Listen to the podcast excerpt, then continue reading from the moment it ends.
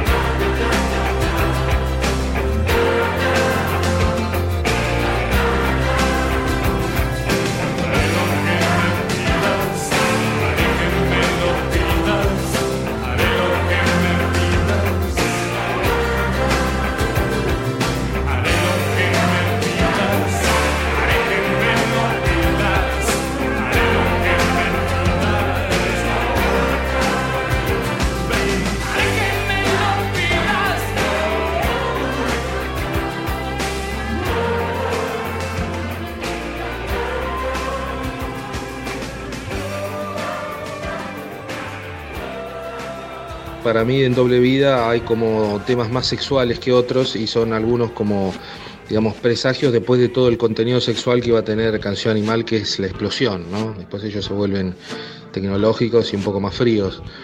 Pero decía, terapia de amor intensiva, Corazón del Ator y En la Ciudad de la Furia son como la trilogía sexual de doble vida.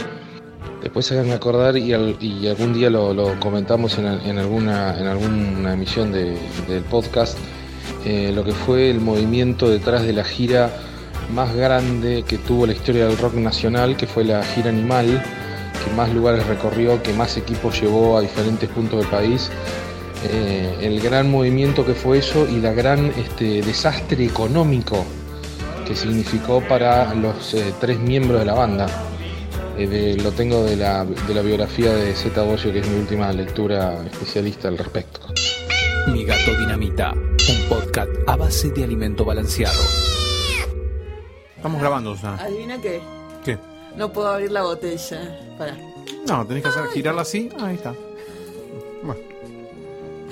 Viste que es fácil. Tenemos muchas novedades. Muchas novedades. ¿Cuáles, por ejemplo? Por ejemplo, que te estoy sirviendo agua y no tiene nada. Que le vamos a mandar un beso muy grande a nuestro amigo Adolfo Stambulski. Mm, sí. Porque adoptó un perro. Ajá. Una perra que se llama Brownie y es bebé todavía. Súper cachorra. ¿Dónde la compró? ¿Qué pasa? Ah, no, no, digo, ¿dónde la adoptó? Adoptó, adoptó. Uy, después te digo, porque él le manda saludos también a los chicos de él que rescatan y protegen animales, que es donde la, encontró a, a, Brownie. Y parece que Brownie tuvo su primer contacto con Lola. Lola es la gata de Adolfo. Y está consternada Lola. ¿Ah, Se lo puede creer y no, imagínate, ya tenía una vida de lo más placentera en la casa de Adolfo y de pronto, ¡pum!, un perro. Claro, pero no estaba acostumbrada, eh, Adolfo tenía otro perro antes. Adolfo tenía un gato, me parece. Otra gata y otro, un gato vecino. Parece que tenía perro también. ¿También? Mm. Bueno, la cosa es que no sé si se lleva bien con Brown. No, tenemos que ir haciendo el seguimiento de ese caso terrible, estaba muy preocupado. Y lo que me dijo es que, que esa noche durmió en la pieza con él mm. y se quiso comer un diario. Y que él la oh. retó y la perra le hizo frente, le hizo. ¿Sabes? ¿Sabes cómo resuelvo ese tema yo, no? Ya que me voy a tirar el café encima.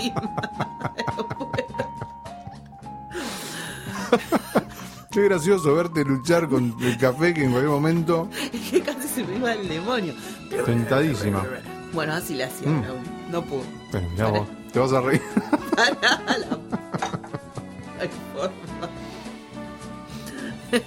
mm. Y así pasaron 200 años y el café seguía. Era lo único que no se había mm. desintegrado. La locutora ya estaba muerta. No, no empecemos con el tema de la muerte. Ya estuvimos haciendo cálculos. No cálculos sobre nuestra muerte, sino sobre la distancia exacta.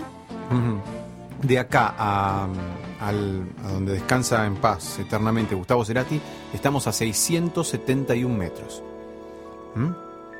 Pensar que calculábamos con Muxi que desde, lo veíamos desde 200 metros más o menos este, en un recital.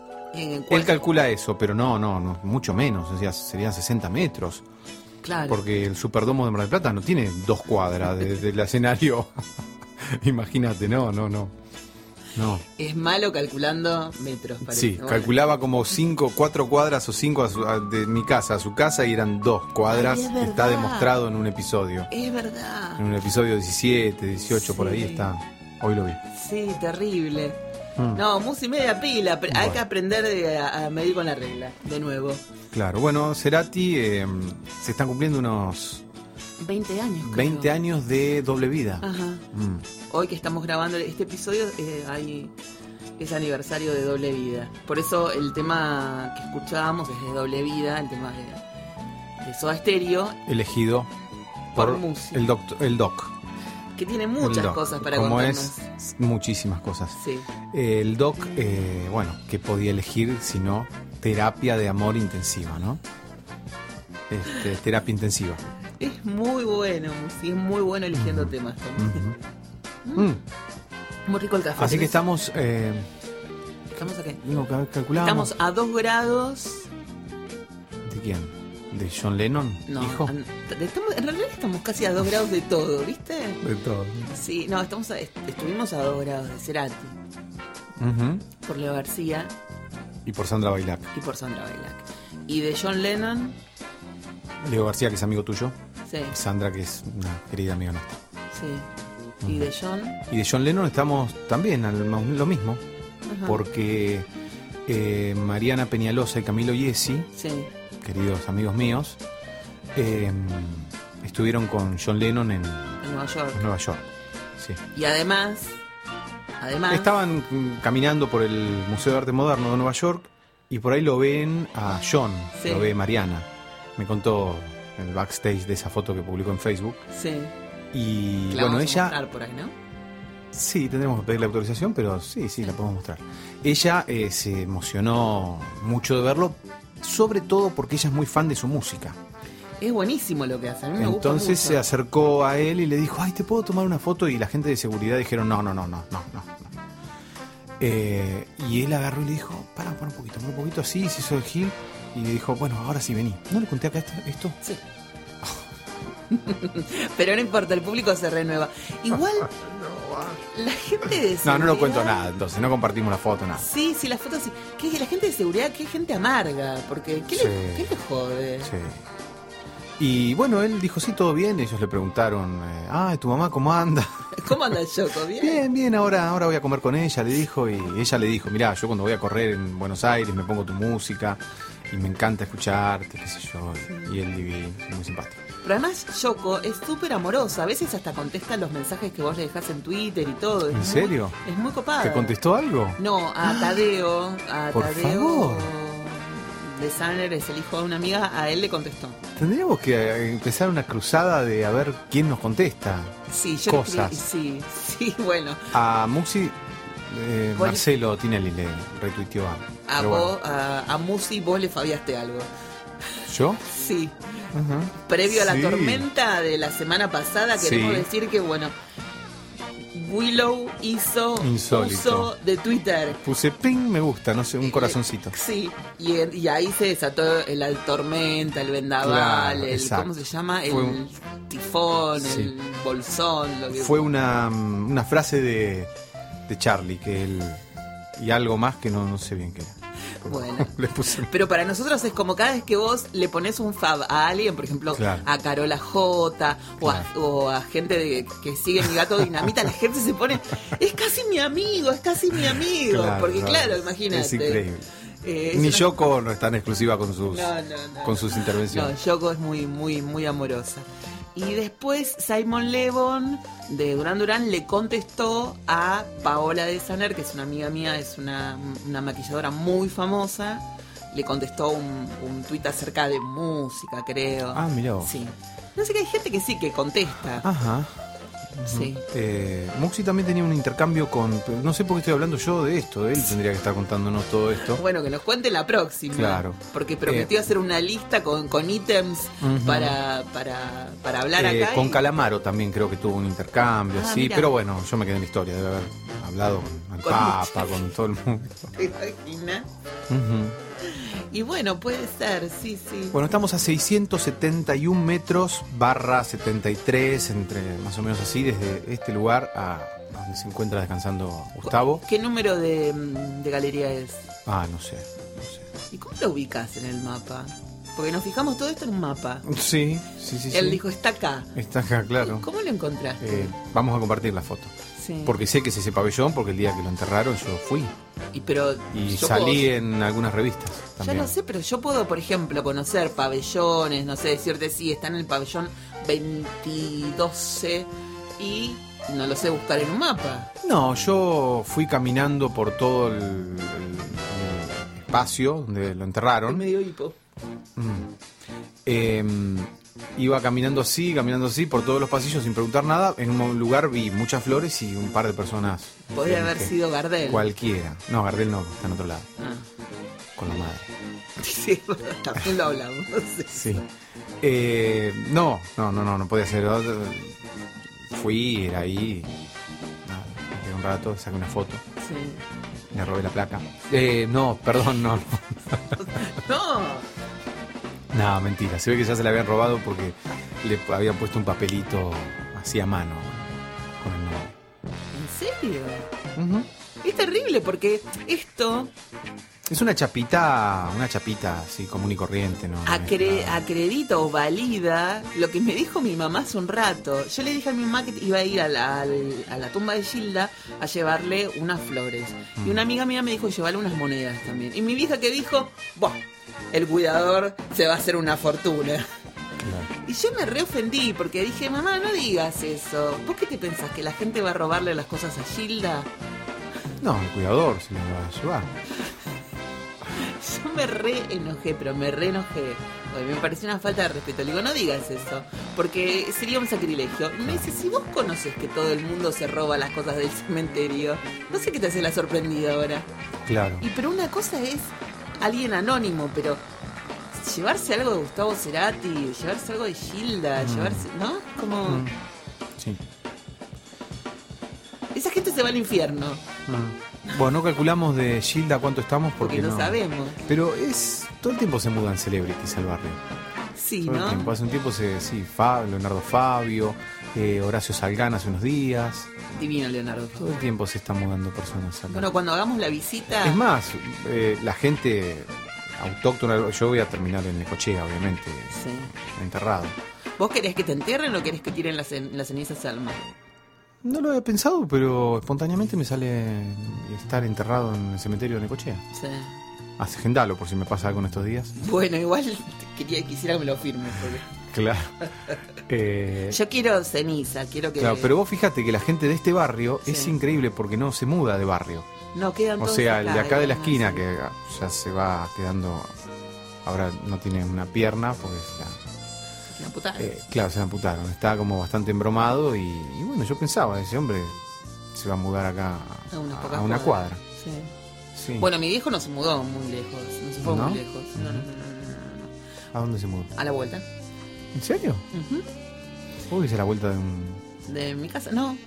Ah, No, ¿cómo no, fue? no. ¿Cenizas? Cenizas, porque mm, eh, mi mamá quería cremarlo y en realidad no, yo pensaba que iba a querer llevarlo al mar y mi mamá me dijo al mar, porque mi viejo era fanático del mar y le encantaba ir a pescar. ¿Qué estás loca? No, no, no, no, no. Yo dije, bueno, lo, lo ponemos abajo del naranjo. No, no, no, no, no, no, no. Y a la vuelta de mi casa hay una iglesia que se llama San Maximiliano Ajá. que tiene un lugar para poner las cenizas. Ah, mira, Entonces mamá me dice, está ahí, yo puedo pasar, verlo, dejarle unas flores. lindo. Sí, sí, Y lo dejó ahí. Mi viejo era ateo, eh, a todo esto. Ay, Dios mío. No dejes eh, lo relativo a, a mi cuerpo, mis cenizas o lo que sea, no lo dejes en manos de tu madre, por favor. es genial. No lo dejes en manos de Pero yo tengo otra amiga cuyo papá había muerto también muy cerca de, de- de- del, fallecimiento de mi papá, que también era ateo. Y le- y la familia le quiso hacer una misa y le pusieron una cruz y hubo una pelea entre mi amiga y el hermano porque el hermano dijo, vos no sabés, pero papá se hizo católico en los últimos días de su vida. Y ella decía, no, yo estuve con él en los últimos días de su vida y odiaba a Dios. Claro. Así que bueno, una pelea terrible, no se hablaron durante todo el, el- el- el velatorio ni el entierro por el tema de era o no era católico. Claro. Creemos que no, la verdad. Yo estuve, yo he hablado con él, lo conozco desde lo conocí durante mucho tiempo y me parece que no, way, cero, cero. Pero bueno, a vos te vamos a enterrar en Necochea. Sí, sí, sí, a mí sí, a mí sí. Te- te- tenemos que poner algo en el epitafio, tipo le gustaba cantar temas de César Rana Porredón en el piano. No, no me avergüenzo de eso. No, no, pero con No. amor te lo dije. Por ejemplo, Bueno, no le gustaba el whisky, también. los gatos No, no, eso no. fueron su mal karma, ponele, en el mío, en el mío. Ah, y tomaba sí. mucho café, Ah, cosas así. Sí, sí. Sí, después voy a pensar en la frase final. Pero está buena. Otra vez estamos. Otra vez. Está re buena. quiero pensar la frase Otra final. vez, otra vez estamos acá. La frase de Dolto, una psicoanalista francesa, Sí, sí, sí. este, querida Dolto, en su tumba dice, no tengan miedo. Ese es su epitafio. No tengan miedo. Bueno, Dolto iba a los seminarios de Lacan. sí. Por eso no tenía miedo, claro. Yo ya Claro, lo había no tenía todo. miedo, exacto, Mi exacto. vida la querés. Como una vez alguien me dijo, ah, vos saliste con esa persona. No, no le tenés miedo a nada. Claro. Vos sabés de quién hablamos. Sí. No le, no está muy bien eso, no tengan miedo. Ah, no le tenés miedo a nada. Vos saliste con la- Vamos con una canción para aliviar un poco favor. este momento necrológico. Hope there's someone who'll take care of me when I die. Will I go? Hope there's someone who'll set my heart free, nice to hold when I'm tired. There's a ghost on the horizon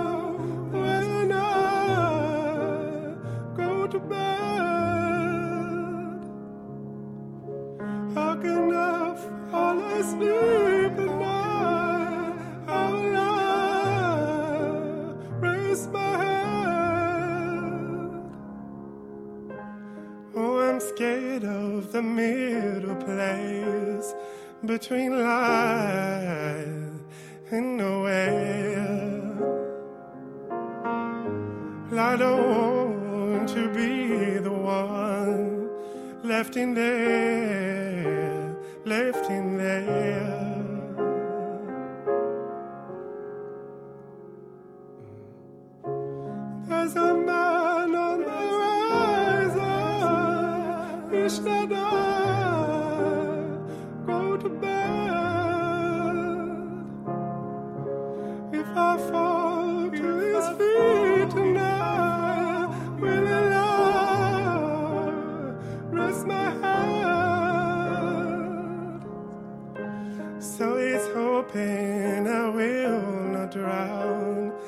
Or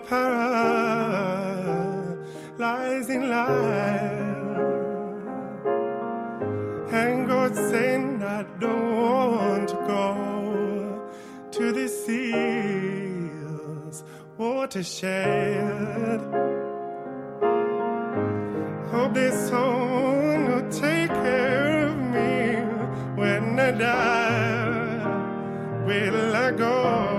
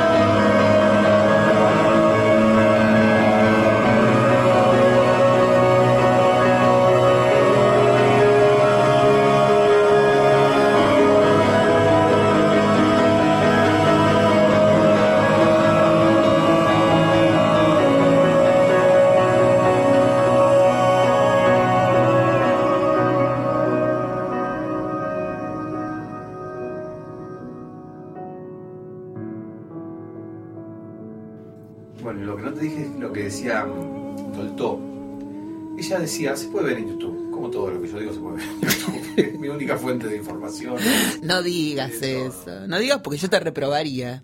¿Sí? ¿Y por, por qué no? Porque para eso están los libros, las bibliotecas. No, uno no tiene que ir al Rincón del Vago, ni a Wikipedia, ni a YouTube. Genial, Es buenísimo. Bueno, ahora sí me pongo en plano. eh, lo que no te dije, lo que decía Dolto, que está en YouTube. Eh, decía eh, que Pero ella. Eh, yo iba a todos los seminarios de Lacan. eh, se formó muy cerca de Lacan. Dice, yo no entendía nada. Lo dije esto también acá. No. Ah, o sí, bien, dije ver, algo que. dale. Eh, bueno, vos me hablaste de Stephen King y los gatos y pusimos una foto en un podcast. Sí. de Los gatos y ahora vuelve eso. O sea, todo vuelve. Sí. El público se renueva. Claro, es lo que dijimos hace cinco minutos. Bueno, y dice Dolto que iba a los seminarios y no entendía una palabra. No entendía nada, pero siempre se iba con alguna perlita. Sí. Y yo decía, oh, qué aparato que la personaje esta, ¿no? Un personaje, bueno, no entendía nada. ¿Cómo vas a irte? Y vos sabés que es- ahora estoy pensando, con mi experiencia en un análisis lacaniano, que es, es la más lacaniana de todas. Porque lo- Lacan apostaba a eso. Incluso el análisis lacaniano es, bueno, no tenés nada que pensar ni que entender. Listo, pim, pum, pan, acá cortamos y se producen efectos Sí. pero no, no va por el lado de entender. O sea que pensaba que es la mejor discípula de Lacan esta mujer. Porque después está, me copé, ¿no? Está Miller, que es el eh, casado con la hija de Lacan, Sí, sí, que conocemos la obra de Lacan, la verdad que gracias a Miller. Pero Miller toda la vida hizo el esfuerzo de hacerlo inteligible a Lacan, de ordenarlo, de, de establecer la lógica, de, de hacer todo un trabajo, ¿viste? De, Bueno, tenía otro vínculo también. con el psicoanálisis y con la obra de Lacan. No, pero no, digo, digo, con Lacan era como un era como el heredero. Si no lo Claro, hacía él, no lo hacía pero, nadie. La otra bueno. estaba en otro lado. puede ser, puede ser. Pero es un tema que muchos por ahí siempre ven como punto flojo a Miller, un gran difusor de la teoría lacaniana, que el tipo estaba todo el tiempo queriendo hacer inteligible algo que no que en contra de lo que de lo que era la enseñanza de Lacan, así un poco Sí. caótica y que no se entienda nada. Sí. Eh, y bueno, Me acordé, me acordé ahora de Miller y de, de mi, de mi otra psicóloga alguna vez. No sé qué le dije, algo de Lacan. Digo, uy, si Lacan estuviera acá. Primero que Lacan está muerto. Y si tuvieras que pedirle ayuda a alguien, tendría que ser a Miller, una cosa así. Me había mandado a cagar. Mm, Virginia. Lo habíamos contado eso también. Porque Sí. yo No, me lo de Miller no. Sí, sí, sí, sí, porque me dijo, habla con el, con el yerno. Ah. Ah, sí, te mandó. sí, sí, me mandó, así que. Claro. Claro, me derivó. Me Bueno, derivó. todo esto para decir no entiendo nada de lo que está pasando en mi análisis actual, pero qué sé yo, 15 Pero es que en minutos y chao. pero es que no tenés que entender, eh, pero ningún análisis. Porque ¿No? las cosas uno decantan después. Yo cuando salgo de, de, de- de cada sesión pienso que laburé X cosa. Y después con el tiempo... No, acá me- ni eso. No, yo sí porque quedo No, mentira, no quiero quedo- mentir, no quiero mentir. Por hacerme gracioso estoy diciendo cosas que no tienen sentido. Eh, La verdad que está bueno, son perlitas que me llevo cada sesión. Sí, y después uno como que, no sé, por ahí a través de un sueño, a través de algo que te pasa, decís, eh, eh, eh, eh, ¿qué es esto? Esto no es lo que nosotros el otro día estuvimos, o me dijo, o pasó, o, o, o lo llevas de vuelta a terapia y en la terapia te dicen, bueno, sí, el otro día estuvimos conversando de esto, ah, bueno, acá está. ¿no? Es un poco eso. Bueno, Porque si, si, si- No, pero yo antes era más obsesivo. Ahora me quiero desobsesivizar. Bueno, tendrías que dejar de ser la cañona. Pero que hacer no. otra terapia más. No, pero antes era como, ah, estoy mejor porque ahora entiendo qué tal cosa y tal cosa y tal cosa. Y ahora es, ahora estoy, estoy mejor, pero no sé por qué estoy mejor. ¿Estás mejor? Un poquito, Bueno, me alegro mucho. no mucho. Me alegro mucho. Lo que me alegro mucho también es de la pastilla entintado. ¿Sí? Pues entintado nos va a hablar de algo que a mí me preocupaba un montón. ¿A vos te gusta cocinar? Sí. ¿Vos? Le yo todavía, para mí es un enigma tu universo. Ajá. O sea, ustedes imagínense, trabaja acá, trabaja allá, trabaja allá, va acá, pim, pam, pum, graba, está con, con la familia, hace esto, hace aquello, mira series de televisión. pero siempre está cocinando o un budín para la mañana, o un lemon, o te hace el limonchelito, o si no te hace, prepara el guiso, siempre tiene, uy, ahora me voy a ir al supermercado o al, o al verdulero porque tengo que comprar, porque voy a la noche y voy a hacer un puchero y vos decís, "¿Un puchero, ¿cuántas horas? ¿Viste? Yo quiero todo que sea práctico y a veces no tengo ni una naranja en mi casa. Claro. El otro día no tenía nada para comer y terminé tomando un mate cocido. Entonces, Entintado me había dado una solución, que eran como la, la comida que comían los astronautas, que eran como pastillas, todo en, en- en una pastilla, todas las vitaminas, el brócoli, eh, la chicoria, todo, todo reducido en, en un, en nada, en un comprimido, ¿no? Bueno, comprenderás que me voy a indignar con esa visión de lo que es alimentarse, o comer. Bueno, porque era práctico. Yo quiero algo práctico, algo que no me demore mucho, que me pueda permitir ver eh, Grey's Anatomy o Downton Abbey o lo que sea que sea que esté mirando o leyendo o haciendo. Algo que no me. Bueno, Sí, algo que no te dé ningún placer, por otra parte. siempre me tomo eso con un café, ponele.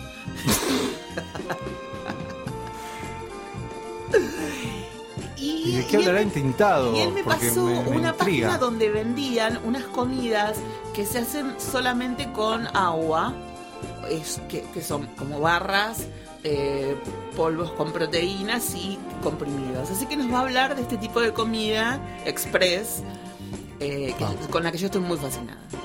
Sale carísimo, eh, te ¿Sí? digo, o sea, no es Ah. algo que... Creo que 33 dólares cada cosa, cada producto. Quedamos así. Yo ya hice igual la cuenta y ya pedí lo mío. Qué interesante, ¿eh? Vamos a escucharlo en Tintado entonces. Mi gato dinamita, un podcast a base de alimento balanceado. Hay hoy una contraposición entre dos extremos en lo que respecta a la comida. Por un lado, la evolución de lo que es la cocina gourmet en el mundo, con restaurantes de lujo que pugnan por lograr premios y reconocimiento por sus innovaciones en la elaboración y presentación de sus complejísimos platos, y chefs que son verdaderas estrellas internacionales. Y por el otro, la búsqueda de la simplificación y estandarización de la nutrición humana, con una serie de esfuerzos enfocados en la creación de gelatinas, polvos, batidos y barras que provean todo lo necesario para mantenerse saludable en un formato simple para aquellos que no tienen tiempo o paciencia para elaborar sus comidas. Seguramente la inspiración original para este tipo de esfuerzo provenga de la complicada tarea que han tenido las agencias aeronáuticas de los diferentes países que, desde mediados del siglo XX, tuvieron que buscar la forma de darles de comer a los tripulantes de sus naves espaciales en forma práctica, simple y segura para sus constreñidos ambientes. A grandes rasgos, la comida espacial debía ser nutritiva, fácil de digerir y medianamente agradable para los astronautas, diseñada para ser consumida en gravedad cero, liviana y poco voluminosa, empacada de forma eficiente y fácil de preparar y luego descartar una vez consumida. En los años primigenios de la navegación espacial tripulada, los cosmonautas tuvieron que conformarse con distintas papillas envasadas en tubos similares a los de pasta dental, latas de preparados deshidratados y gelatinas varias. Hoy en día los avances en ingeniería alimentaria permiten que los tripulantes de la Estación Espacial Internacional, por ejemplo, puedan disfrutar de alimentos como frutas y verduras frescas, carnes varias, pastas, guisos y hasta café recién molido. Sin embargo, esa idea original de lograr sintetizar la nutrición en forma óptima es la que subyace en la creación de los llamados reemplazos alimentarios, muy utilizados, por ejemplo, en deportistas de alto nivel o fisicoculturistas que buscan controlar exactamente la cantidad de calorías, proteínas, grasas o fibra que consumen diariamente. Pero esos reemplazos alimentarios no son necesariamente dominio exclusivo de los atletas de élite, o por lo menos eso piensa la gente de Soylent, que desde el año 2013 se dedica a crear y refinar un producto disponible en forma de bebida, barra sólida o polvo para preparar batidos. Y se trata de una sustancia que incluye todos los elementos de una dieta saludable, según lo sugerido por la Food and Drug Administration de los Estados Unidos, sin exceso de azúcar, grasas saturadas o colesterol. Teóricamente una persona puede reemplazar cada una de sus comidas por un producto Soylent y mantenerse perfectamente nutrido, aunque probablemente también hastiado por la monotonía alimenticia. En internet pueden encontrarse muchos blogs y artículos de gente que hace exactamente eso, consumir únicamente Soylent y agua. La fórmula de Soylent es de hecho open source, lo que significa que es pública y abierta para ser copiada o modificada por quien lo desee. Un curioso detalle es el origen del nombre Soylent, tomado de la novela de 1966 de Harry Harrison llamada Make Room, Make Room, en donde la mayoría de la humanidad se alimenta en base a un compuesto de soja y lentejas llamado Soylent. Y quienes hayan visto la adaptación cinematográfica de 1973 llamada Soylent Green, sabrán que existía una excepción, la variedad de color verde, como descubría el personaje interpretado por Charlton Heston, en realidad estaba hecha de restos humanos. Pero volviendo al tema original y luego de tanto hablar de comida de astronautas, nos vamos a despedir de este rincón con una canción obvia, pero no por eso menos grandiosa. Se trata del recientemente desaparecido David Bowie y su single lanzado el 11 de julio de 1969, Space Oddity.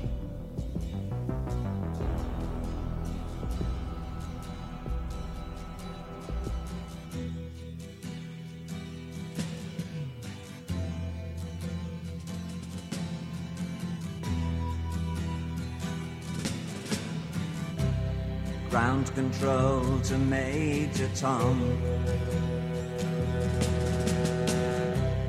Ground control to Major Tom.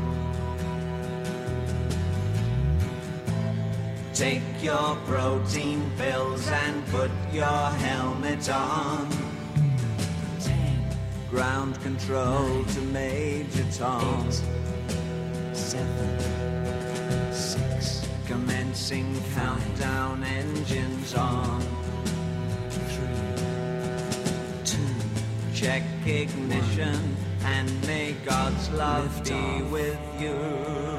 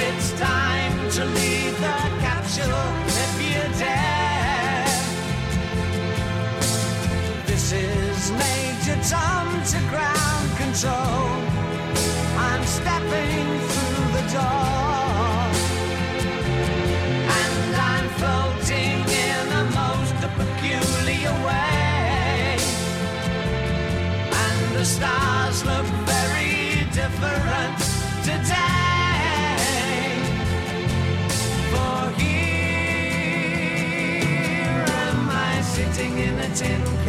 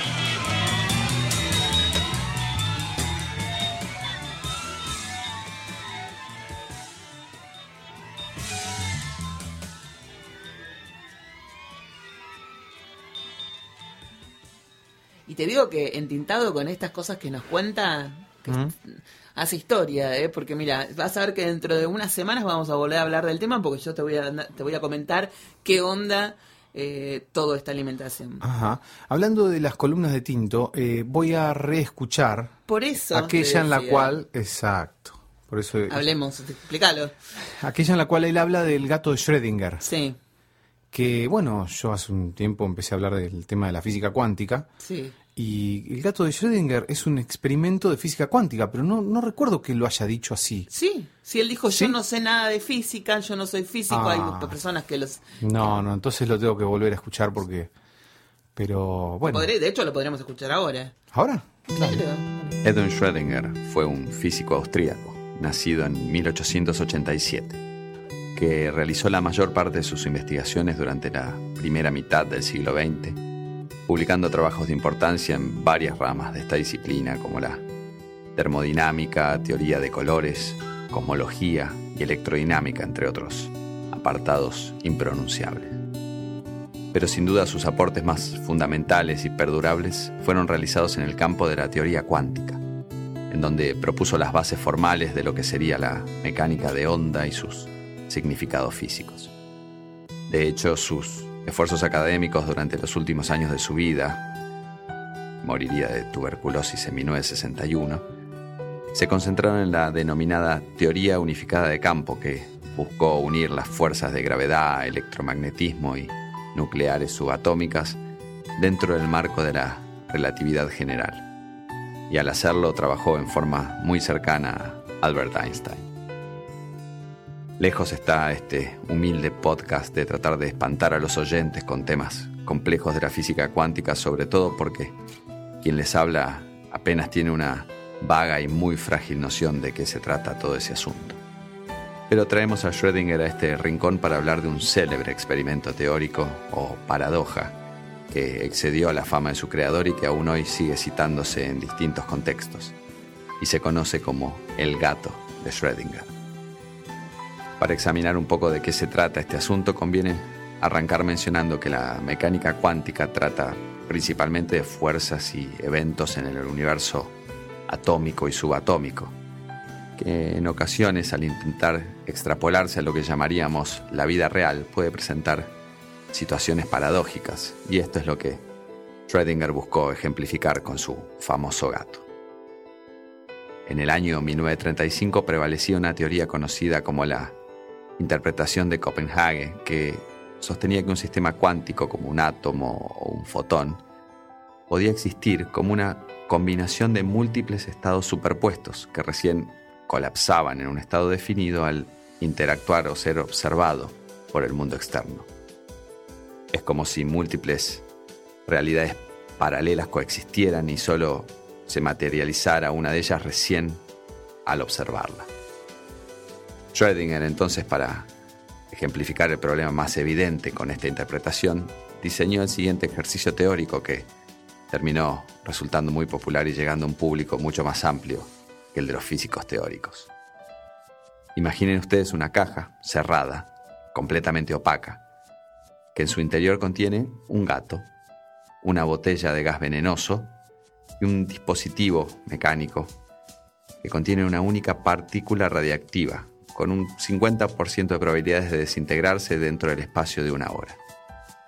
Si lo hace, el dispositivo acciona un pequeño martillo que golpea y rompe la botella de gas venenoso, matando así al pobre gato.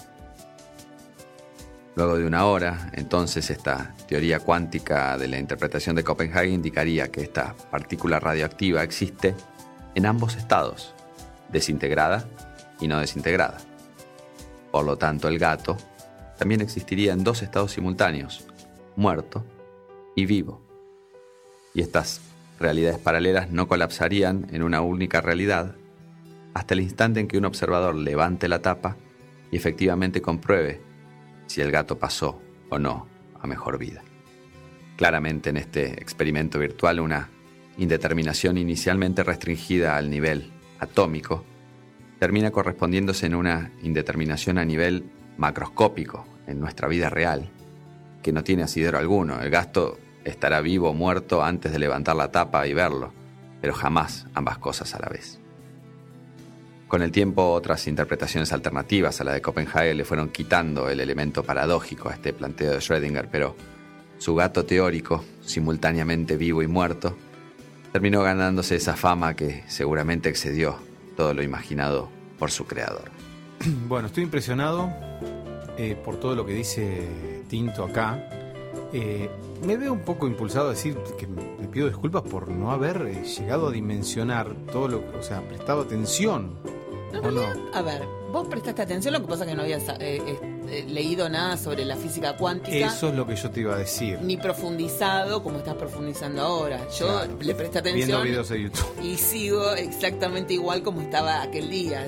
digamos. Claro, bueno, ahora Inalvis. Por eso digo, no le pido disculpas, porque nada, yo le presté súper atención, creo que lo escuché dos veces, tres veces, no sé cuánto escuché, porque era medio extraño, pero claro, ahora que, que escuché y me adentré en el universo de la física cuántica, eh, puedo entender lo que él dice ahí perfectamente. Además, y también entender cuando él habla de, lo, de, bueno, que es un experimento un poco ridículo, cuando lo llevamos a un nivel macro, de macro, partículas de nuestra vida macro. Y porque sí, sí. Es medio ridículo el, el experimento de Schrödinger. Pero trascendió porque mostró, o sea, el gato está muerto o vivo antes de que uno lo vea. sí. Eh, pero bueno, en el, en el universo subatómico, cantidad de cosas, todo lo que él dice ahora yo lo puedo ir entendiendo. Eh, en el universo subatómico pasa eso, que la- el observador cambia lo que está pasando, lo cual es rarísimo, ¿no? Yo escucharía a John Lennon, hijo, y su tema El gato de Schrödinger. Dale, dale. Y me volvés a explicar lo de la física cuántica. Mira, la otra vez te lo empecé a explicar y Stephen Hawking se levantó de la silla y salió corriendo. Pobrecito. Así que preferiría que nos lo siga explicando en todo caso entintado en diversas pastillas. Es bravo, es bravo. Tengo que aprender, tengo que aprender. John Lennon, eh, quizá cantando con el mismo micrófono nuestro. ¿Eh? Porque viste que, que encontramos un video de, de John Sí. cantando con un micrófono y él usa el mismo micrófono que estás usando vos en este momento. Hola, John.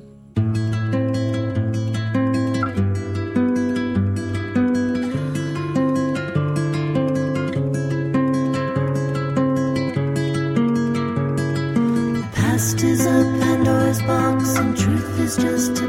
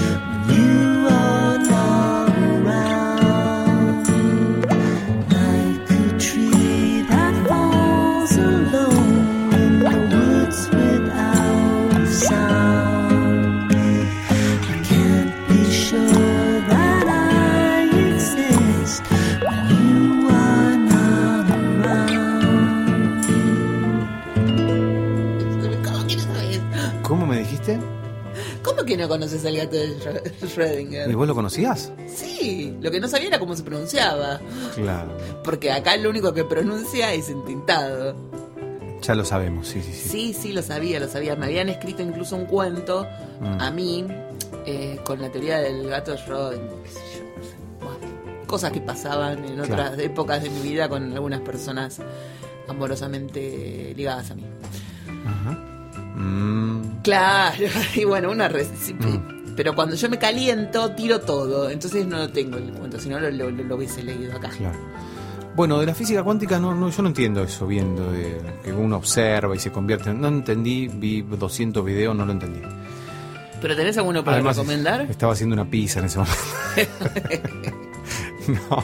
Te vamos No, no, a empezar a unas- dar unas barras energéticas y unos Claro, polvitos para por que favor, te... a ver si me... No, para que no hagas pizza y Ah. solamente veas videos de YouTube Claro. de, de cosas, de la física cuántica. Perfecto, pero lo único que entendí, esto sí lo entendí, A me ver. parece increíble. Si vos mm, eh, agarrás, no sé, este vaso, Sí, lo mirás en un microscopio, vas a ver los átomos, sí, porque está compuesto por átomos, sí, y los electrones girando alrededor. sí. Ya eso es un poco raro de entender, ¿no?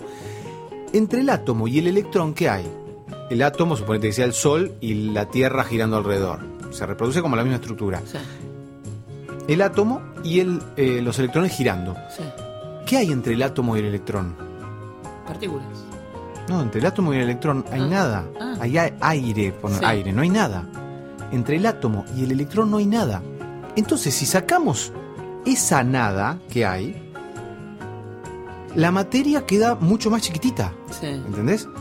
Entonces, el 99,9% de, de este vaso Sí, es nada. sí. ¿Entendés? Mm. Es nada. El 99%. No le de- pegues más porque lo vas a romper. Y- va a ser nada. Claro. Es increíble, una física eh, cuántica, una mujer española, no, española, sí, catalana creo, o gallega, no catalana. Entonces Es muy no importante la diferencia. Y, y sí, porque están No sé peleando, si- están, están peleando en este momento. Sí, sí, sí, por- pero bueno, están peleando y, en- y- y el 99,9% de, de todo es nada, así que no sé para qué pelean. No peleen más. Decía que si le sacamos ese espacio que hay nada entre el átomo y el electrón de cada cuerpo de todos los seres humanos del planeta, la cantidad de materia que se juntaría sería del tamaño de un terrón de azúcar. ¿Se entiende? Sí. Todos los seres humanos del planeta, si juntamos los átomos te pido. y le sacamos ese, ese aire, esa nada que se ve en un momento con el microscopio, Sí. si se pudiera ver con un microscopio, que supongo que sí. No sé. sí, sí, sí, porque yo estuve averiguando. Ah, ¿estuviste averiguando? Bueno, Sí. sería eh, del tamaño de un terrón de azúcar. Ahora, como bien me aclaró otra vez alguien que no puedo nombrar, eh, sería tan pesado eso como toda la humanidad en sí, un terrón de azúcar. En algún lado, ten- o, sea, ¿o no? Sí. Así que bueno, no sé, qué, qué raro, ¿no? ¿Y por qué caímos de vuelta con la física? Todavía no sé. La física No cuántica. sé. Pensé que me ibas a. Después analicé el programa y te das cuenta No, por- llegamos acá. No, porque pensé que, iba- que me ibas a, a recomendar algo para, para, para ver, para a ver si aprendo en algún momento. No, buscá física cuántica, vas a... No, ya busqué y no me salieron los tipos estos que inventaron. Hay una eh, chica catalana, catalana, porque el gallego lo entiendo mejor. Eh, catalán causa- no entiendo nada. Me causa mucha gracia que volvamos a Cataluña, porque acabamos de salir de Cataluña Bueno, pero así es, es eh, la asociación libre. libre. Eh, digo, la catalana que hace los videitos es muy suave para hablar, habla todo muy suave. Entonces es muy agradable escucharlo. La Bueno, encontrarás allí. Está ella con sus videos explicando la física cuántica, pero en catalán, por supuesto. Y es muy suave y habla muy despacio. pero los catalanes no hablan así. No, no ya habla en catalán, así con este tono, pero muy despacito y es muy suave, muy suave. Y es física cuántica. En catalán.